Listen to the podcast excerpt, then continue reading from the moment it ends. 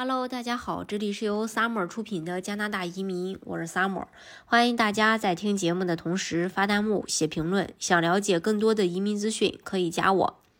说到美国和加拿大，它是北美还是非常不错的两个国家。当然，两个国家呢也会有一个非常密切的联系，呃。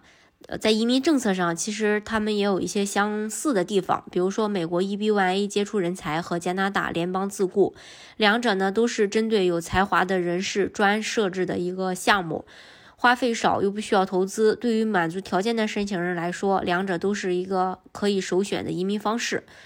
呃，不过两者有不同，有相同也有不同。今天我们就来详细介绍一下两个项目究竟有哪些区别。我们先说美国杰出人才的优势，它是第一优先移民类别，又称杰出人才移民，在就是此移民类型排在美国接受移民榜的第一位。杰出人才是美国职业移民的优先级别，此移民类型排在美国接收移民的这个首位，给予配额多，并为此设立加速审理渠道。根据美国移民法规定，满足杰出人才标准的外籍人士不需要申请劳工证，就可以直接申请移民，并获得永久呃绿卡，并且无语言、学历、年龄、行业、资产的限制。申请人无论在美国、中国或其他国家都可以申请，可以一步到位获得美国的永久绿卡。我们再说这个联邦自雇移民的优势，它是目前移民加拿大项目当中最省时省力的方式和移民。无风险较低的项目。首先，加拿大自雇没有语言要求，评分表这一项所占的分数比例非常小，不用担心，呃，因为语言问题而影响这个评分。其次，加拿大自雇移民配额充足，无排期，因此办理速度快，满足条件的申请人能够一步到位拿到加拿大的移民身份。那我们再说一下他的申请要求。美国移民法从十个方面衡量申请人是否符合杰出人才的标准，只要符合移民十项要求中的三项，就有办理杰出人才的资格。第一，呃，荣获奖项，由于于由于其杰出成就获得全国性或国际性的奖励。第二，协会会员必须具有杰出成就方能加入的专业协会或组织成员。三，媒体报道其专业成就被专业著作、行业出版物或重要媒体记载或报道。第四，评委身份。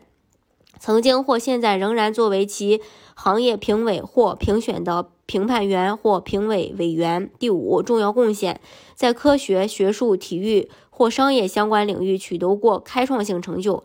第六，学术研究，在专业或主流行业出版物或其他主要媒体上发表过专业著作。第七，作品展览，其作品参加过艺术展出。第八，重要职务，身为某一著名机构的负责人或重要人物。第九，同行业高薪，身处高薪阶层。第十，商业成就，在表演艺术获得。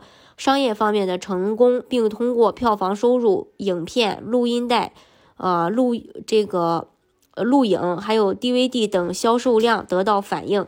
如果没有办法提供啊，我上面讲的十呃十项当中的三项的话，移民局还容允许这个申请人提供其他具有可能性的证据来证明自己的成就。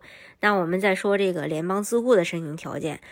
加拿大移民局官网上有清晰的标注，适用于加拿大联邦自雇移民人群的标准只有以下几条：一、拥有文化艺术、体育领域两年以上的自雇经验；二、有在加拿大开展自雇活动的意愿；三、申请人符合官方的评分标准；四、提供体检、无犯罪等信息。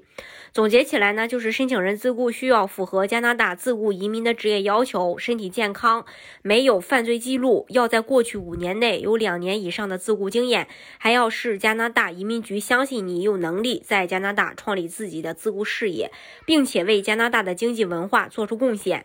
另外，加拿大联邦自雇移民并没有资产等方面的要求，申请人只要保证在登陆加拿大之后有足够的资金满足当地的生活所需就可以。呃，这是关于这两个项目。那很多人可能对于两个项目的区别会有所了解，但始终处于一种懵懵懂懂的状态。那接下来我们做一个对比分析。项目的共同点就是不需要投资，不需要雇主支持，从文案制作到审核都无需登录，一人申请，全家拿身份，居住地不受限制，名额充足，周期较短，不追究资产来源等等。项目不同点就是职业呃行业的要求。美国 EB1A 领域非常广泛，各行各业的杰出人才和优秀人士都可以申请。